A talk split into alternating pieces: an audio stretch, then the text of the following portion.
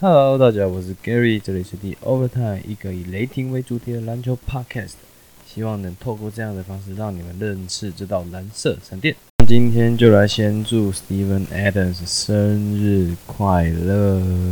对，恭喜他二十七岁生日了。那这是一个非常特别的生日，因为他的工作都还没有结束，他就必须要庆生的，比赛还是要继续打，所以这应该是他生涯第一次。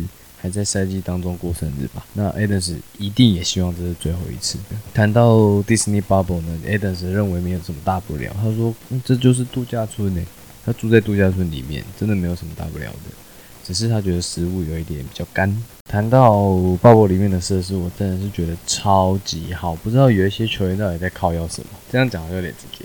不过如果你有看那个 Mattis 台部的 Vlog，你就会知道我在说什么，就是那个。七六人年轻小将拍的 vlog，我自己是觉得整体的设施都很完善，那些人员都会送东西来给你们，有的吃，有的住，那个套房，然后你想出去钓鱼的时候就去钓鱼，还可以去打高尔夫球、打乒乓球，就是一个在度假然后边工作的感觉啊。我不知道你们觉得是怎么样，不过我是超推荐你们先去看一下那个台部的影片。接着要来恭喜 Russell Westbrook 即将进入迪士尼宝宝。上周才在个人 IG 宣布说他感染了新冠病毒，然后这一周就恢复要与球队会合了。不过在进入 Disney Bubble 之后，Russell 还是需要在房间先进行隔离，并且通过检测之后，才能正式与火箭队的队友碰面以及练球。好了，那现在这个环节就是要来聊聊 What if。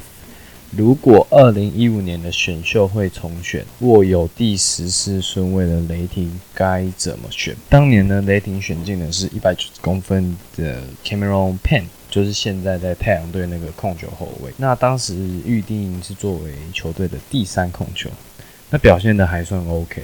不过更令人印象深刻的是，他成为了 Russell 赛前的跳舞伙伴。因此，当 Payne 被交易后，更遗憾的是，以后看不到这样的双人合舞，而不是他在床上的表现。如果我们当时不选 Pen 的话，我们可以选谁？在他的下一个顺位，也就是第十五顺位，就是 Kelly Oubre Jr.，一个二十岁的年轻左撇子摇摆人。当时球队阵容是这样：小前锋 KD，得分后有 Dion Waiters，还有 Andrew Robinson。替补的小前锋是 Kyle Singer。就是那个目前雷霆还在支付他薪水的那个 Singer。